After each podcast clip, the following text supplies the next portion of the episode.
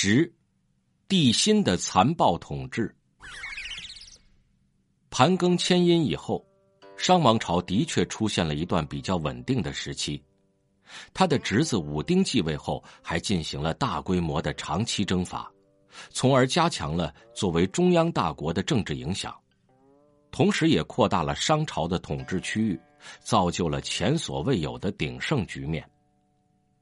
然而，这种繁荣的景象。为时不久，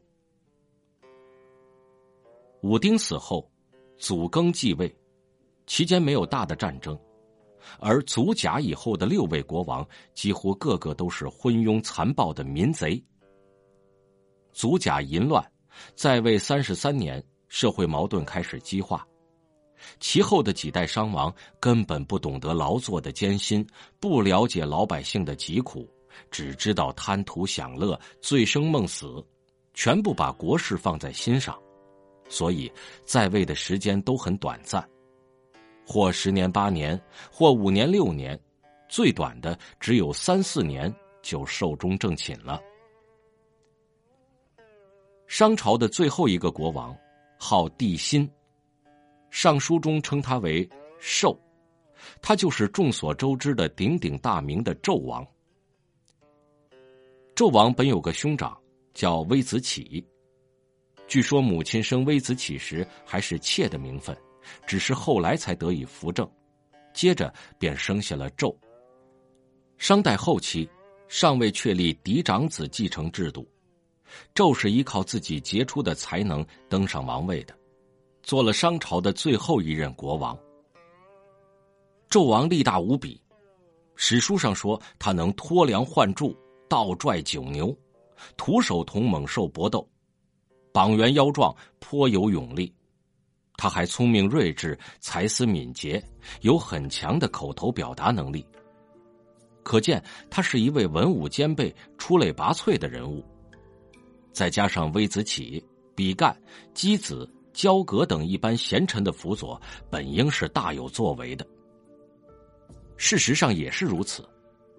他即位后，继续对鬼方用兵，统一了夷方，把先进的中原文化推向淮河、长江流域，对奠定中国统一的规模起了一定的作用。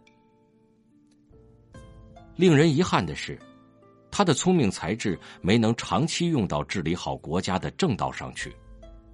他骄傲自负，自以为比什么人都高出一筹，因而恣意妄为。干出许多令人发指的罪恶勾当来，到了后来竟然成了一个暴君。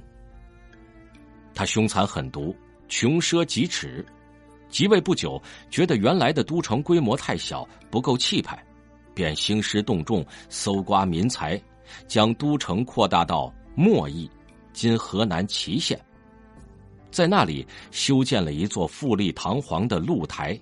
比夏桀的瑶台还要阔气得多，还命人将搜刮来的奇珍异宝藏在里面，随时供他观赏。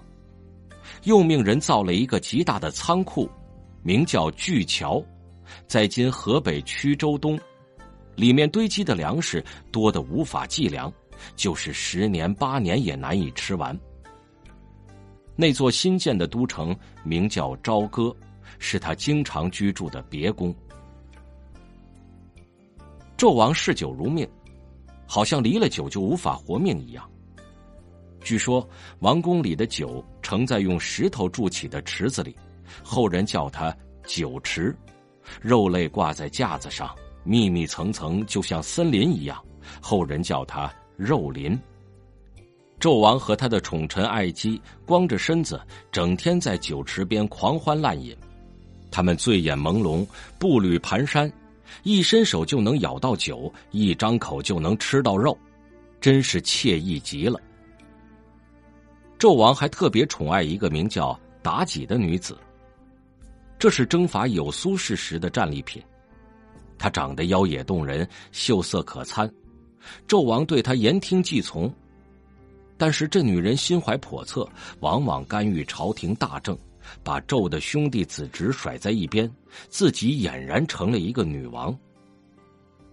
妲己的残忍也是出了名的，她把人命当成儿戏，一天，有个孕妇从露台路过，妲己见她腆着个大肚子，灵机一动，便对纣王说：“我看那个女人肚里怀的是个男孩。”纣王将信将疑，为了证实妲己判断正确，竟然命人将孕妇的肚子剖开。还有一次，他们砍断了一位老人的小腿，查看里面的血髓，简直残忍到了极点。纣王荒淫无道，闹得怨声载道，众叛亲离。他毫无反省之心，反而迁怒臣民。为了镇压百姓的反抗，他制定了严刑重法。有一种叫做“刨落”的酷刑，就是在铜柱上涂抹膏脂，下面烧起炭火，令受刑人在铜柱上爬行。如果经受不住烫落，就会掉进下面的火堆中烧死，其状惨不忍睹。还有一种刑具是平地竖起一根雕有花纹的长柱，顶端设置吊杆，将活人吊起来，欣赏他们在空中挣扎的姿态。当时，囚猴，一座鬼猴；恶猴，一座韩侯；西伯姬昌、周文王为纣王的三公。虬侯有一位美貌的女儿被选入宫，因为不喜欢淫乐，引起纣王愤怒，不但杀了他，而且将他的父亲剁为肉泥，晒成肉干示众。这件事被恶侯知道了。便劝说纣王不要滥杀无辜，又激起他的狂怒，命左右把恶侯也剁成肉酱。西伯姬昌预感到灾祸即将临头，正准备远走高飞，不料被崇侯虎告密，纣王便将他下狱，不许他同外人接触。为了铲除后患，还将姬昌长子伯邑考押解到朝歌作为人质，为纣王驾车。后来竟将他杀死，做成肉羹，逼迫姬昌喝下。纣王还幸灾乐祸的说：“谁说西伯是圣贤？吃了人肉做成的菜肴，还尝不出味道来。”周族有个大臣，名叫洪天，是位很有见识的人。他知道纣王是个贪财好色的昏君，为营救西伯出狱，便投其所好。在国中搜集了美女骏马、奇珍异宝，献给纣王，还送了厚礼贿赂他的近臣，表示对商朝绝无二心。纣王一见美女珍宝，高兴的忘乎所以，笑着对来人说：“光是一样东西就可以赎回姬昌了，何况还有这么多呢？”立即传令释放了西伯。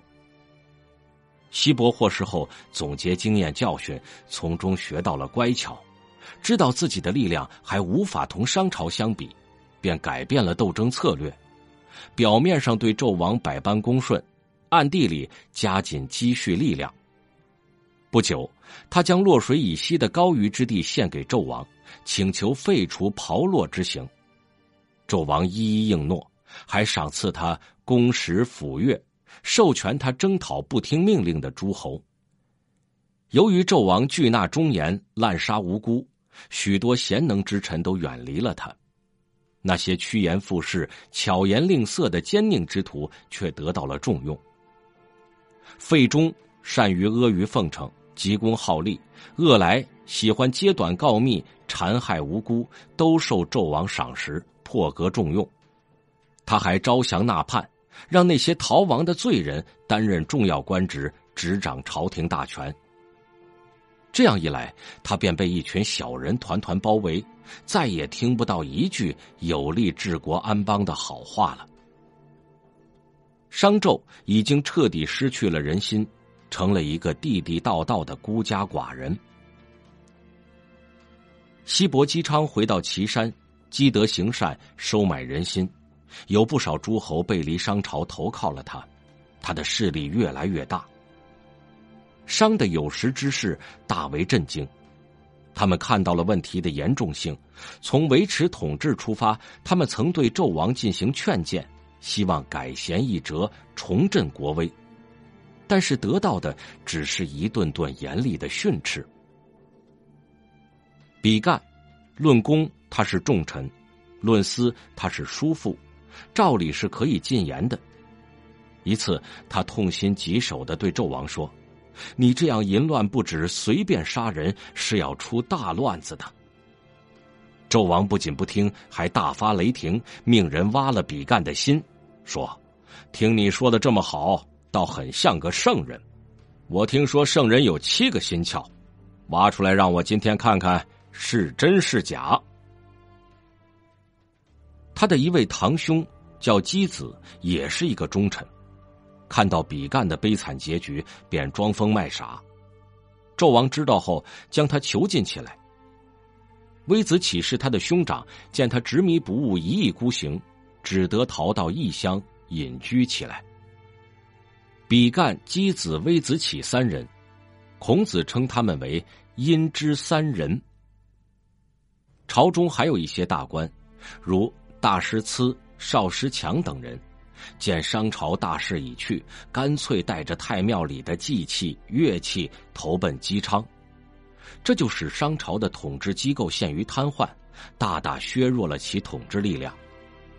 再加上无休止的盘剥，人民的承受能力已经到了极限，整个社会就像滚开的汤锅，上下翻腾，又好像群蛙乱唱，发出一片震耳的聒噪。正如《尚书》中描绘的那样，由于纣王迷恋酒色，败坏了祖先的功德，造成殷人不论大小都成了盗贼，朝中轻士全不行正道，整个国家就像一个病入膏肓的老人，随时都有咽气的可能。正当商朝国内一片混乱之时，回归稀土的姬昌乘机出兵。征服了周围的一些小国，扩大了自己的统治区域。当姬昌出兵攻灭离国时，商臣祖伊惊恐万分，火速报告纣王说：“大事不好，上天已结束我们殷朝的命运了。不是先王不帮助他们的子孙，而是您荒淫乱政，自绝于先王。当今之人，没有不盼望您早日灭亡的。”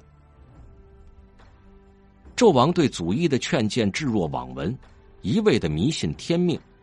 他理直气壮的说：“我受命于天，别人其奈我何？”